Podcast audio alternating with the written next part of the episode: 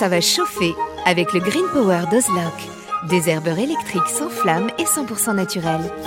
Ozlock, conçu par des jardiniers pour des jardiniers. Parce qu'on devrait tous commencer la journée par un bol d'oxygène. Parce qu'il y a des réveils qu'on échangerait contre aucune grasse mat. Parce que mettre du beau partout, ça fait du bien tout le temps. Parce qu'une bonne promenade, ça fait battre deux cœurs. Parce que ça fait grandir de faire pousser quelque chose. Parce que le circuit le plus court, c'est entre votre jardin et votre cuisine.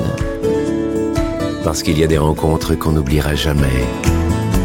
Parce qu'un monde meilleur, ça commence d'abord chez soi.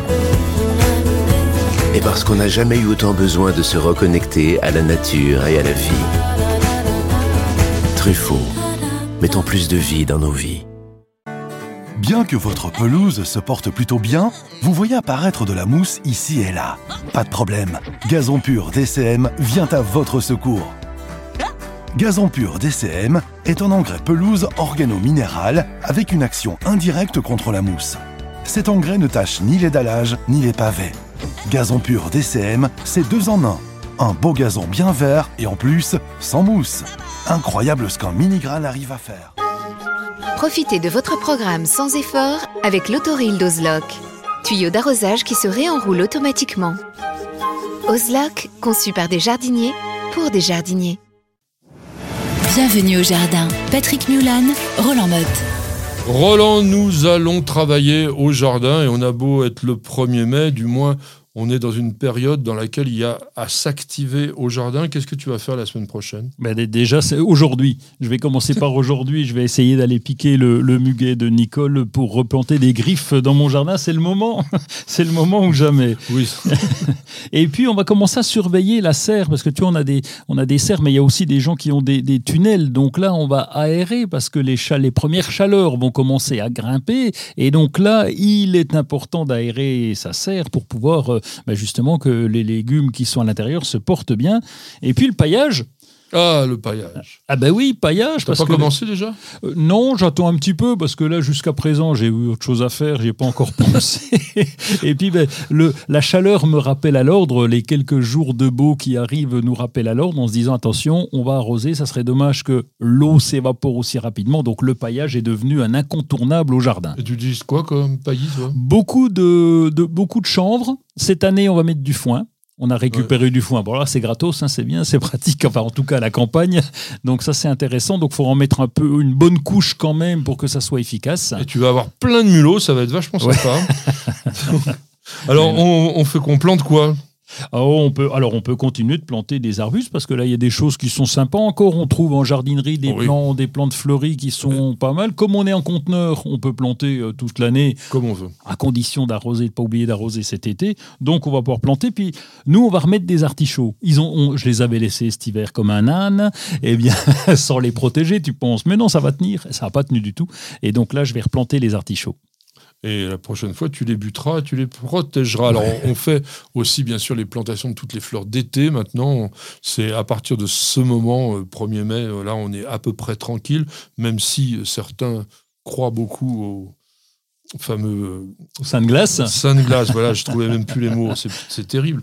Et puis on va aussi euh, se mettre à, alors oui, ça c'est important, c'est supprimer les gourmands. Quand vous avez des rejets, alors sur les lilas, les noisetiers, les framboisiers, puis aussi sur les rosiers, il faut retirer ça parce que non seulement ça épuise un peu la plante, mais sur les lilas ou les noisetiers, par exemple, ça drageonne en permanence et vous avez des trucs qui rejettent de partout. Donc ça, il faut essayer de gratter un peu le sol, d'aller essayer de couper au point de naissance du rejet. Il y a un truc qu'il faudrait faire, c'est installer des affolants sur les cerisiers, si vous voulez récolter quelques cerises. Alors, il n'est pas certain que dans toutes les régions, on ait des cerises cette année, parce que vous vous rappelez le petit épisode de gel inattendu qu'il y a eu au mois d'avril, au début avril, mais bon, on peut quand même espérer. Et puis, quand on parle aussi euh, ben, de protection des plantes, euh, qu'est-ce que tu fais contre les limaces? Oh, contre les limaces, c'est terrible ça. Je, je, sors la nuit ça, à, la, à, la, frontale. Je vais les chercher parce que c'est euh, le soir vers 11h, là, avant d'aller me coucher, je vais faire un tour quand même pour les. Pour les... Ah, tu les fais à la main, toi? Ah oui, ça m'arrive assez non? souvent. Euh, non, pas faire à molle, parce qu'on met pas grand-chose finalement dans, comme produit dans notre jardin. Et donc j'y vais le soir et puis je les, je les lance chez le voisin directement. Bon, elles reviennent, le temps qu'elles reviennent, euh, j'ai le temps. Alors il y a un truc aussi, c'est de mettre une tuile romane, vous savez, ces tuiles en, en demi-rond, en, en demi-cône. non, pas cône, cylindre, en demi oui, oui, oui, oui. Ah, je suis pas doué, hein, je fais que des bêtises.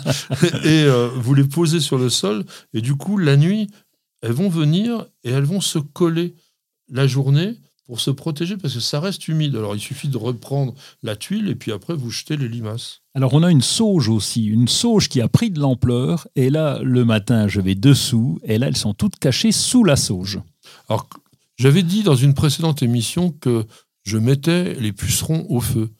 On peut faire exactement pareil avec les limaces et plein de personnes m'ont dit on n'a pas le droit de faire de feu. Bien sûr, on n'a pas le droit de faire de feu, mais vous avez le droit de faire un barbecue et vous avez le droit aussi d'avoir une cheminée ou un poêle dans la maison. Donc on n'est pas obligé d'avoir euh, du feu euh, à l'extérieur qui est interdit, je le rappelle effectivement, pour pouvoir éliminer les ennemis du jardin.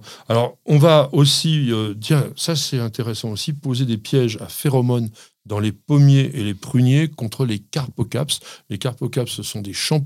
des papillons. oui, papillons. Ou ah, il y a des mouches aussi. Hein, ah oui, mais ça, c'est pas les mêmes. Oui. Mais, euh, et on a du mal à avoir des pièges à phéromones dans le commerce jardin pour tout le monde. Ça, en revanche, les carpocaps, je suis sûr qu'on en a. Donc, ça ressemble à une sorte de petite tente en carton dans lequel on met un produit attractif, c'est-à-dire c'est un produit qui rappelle, entre guillemets, euh, l'odeur de la femelle et ça vient piéger les mâles qui ne peuvent pas copuler, donc il n'y a pas de reproduction.